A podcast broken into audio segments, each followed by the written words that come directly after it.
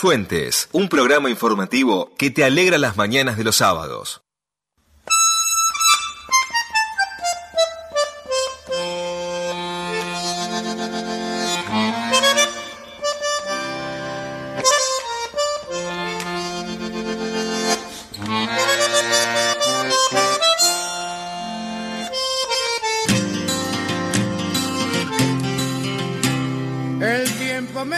Darío y Maxi. Sentir en lo más hondo cualquier injusticia cometida contra cualquiera en cualquier parte del mundo. Esto lo escribió el Che Guevara. Y esta es una relectura, reescritura de algo que escribí, escribimos hace 19 años. Ángeles, banderas en tu corazón, manos abiertas, libros desencontrados, dignidad recuperada, trabajo comunitario, construcción de espacios populares, cortes de ruta, piquetes les quitaron la vida un 26 de junio de 2002. Dicen que se puede vivir muchos años o no, pero también dicen que la forma en la que uno muere refleja todo el contenido de una vida. Ese día no solo apuntaron contra ellos dos, ese día el gobierno del expresidente Eduardo Dualde decidió dar el paso más firme en cuanto a represión se refiere. Siguió los pasos aprendidos o heredados de la última dictadura militar la planificación, la sistematización y la racionalización en el asesinato. Para lograr con éxito esa planificación, las máximas autoridades nacionales de entonces comenzaron días antes a preparar el terreno.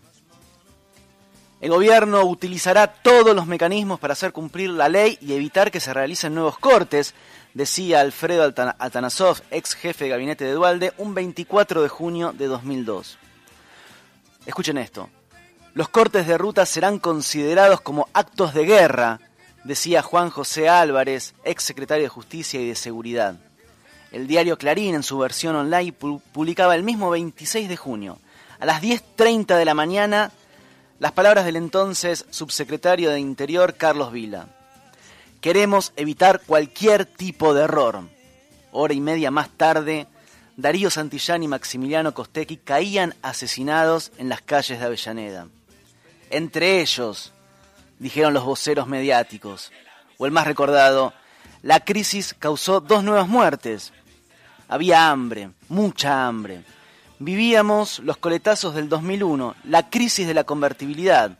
La represión fue entonces la respuesta estatal ante la tragedia económica.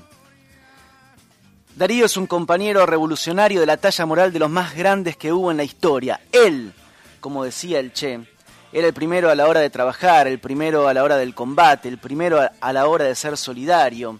Era un compañero que se preocupaba constantemente por el estudio, la formación y últimamente estaba muy interesado en el tema de la seguridad. En el caso de Maxi, recién empezaba a militar en la Verón. Recién comenzaba a trabajar en la búsqueda de la solidaridad, del amor por el prójimo.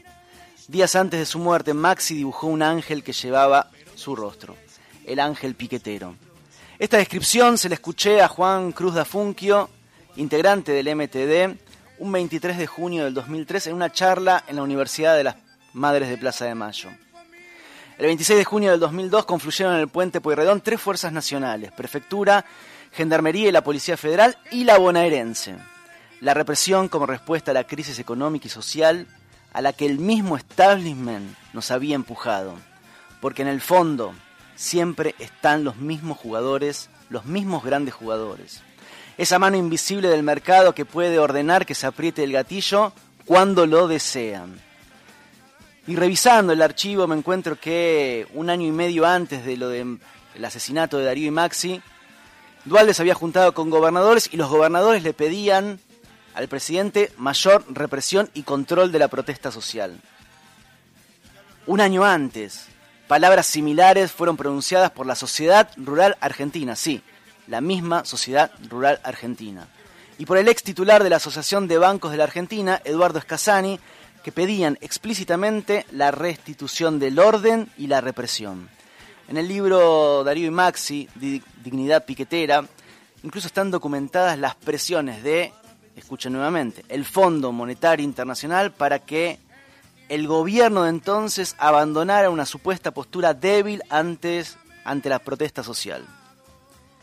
Antonio Laje, sí, Antonio Laje, el mismo Antonio Laje que hoy podría ser Infoembo, Infobae, decía, todos queremos ser un país insertado en el mundo.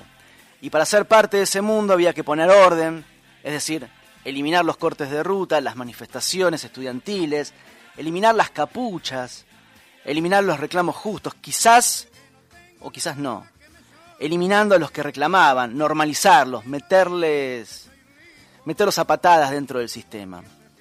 A 19 años de aquel 26 de junio de 2002, Maxi y Darío presentes ahora y siempre.